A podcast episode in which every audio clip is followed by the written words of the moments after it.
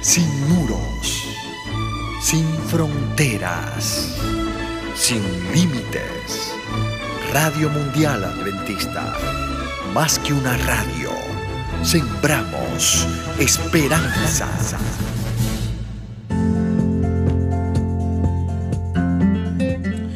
Hola querido, ¿cómo te ves a ti mismo? Vivimos en un mundo de dolor, de aflicciones, de lucha y muchos sufren porque quizás no han llegado a quererse a sí mismos, no dejan de acusarse por errores que cometieron y que Dios ya ha perdonado. Se agobian al pensar en lo que pasó en el pasado, en lo que los demás pueden estar diciendo de ellos en el futuro, etc. Y tú, querido, ¿en qué piensas cuando te ves al espejo? ¿Cuáles son las palabras que llegan a tu mente? Quizás son, soy inteligente, guapo, valioso, o quizás que eres incapaz, que eres feo, que eres insignificante. Y me gustaría animarte a través de esta declaración del apóstol Pablo que está en Romanos 8.1. Dice, ahora pues ninguna condenación hay para los que están en Cristo Jesús, los que no andan conforme a la carne, sino conforme al Espíritu.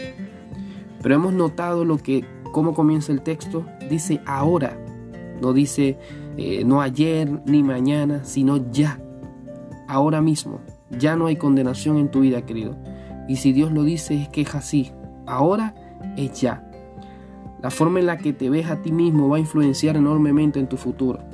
Si la visión que tienes de ti mismo está deformada por tu pasado, por el recuerdo de tu pecado o aún por las mentiras del enemigo, esto afectará tu capacidad para entrar perfectamente y plenamente en el llamado de Dios para tu vida.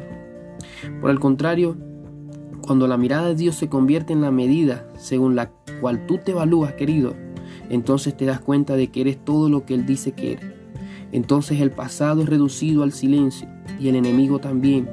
Ya no hay más miedo, ni dudas, ni pensamientos mentirosos que se resistan ante el Dios que te ama.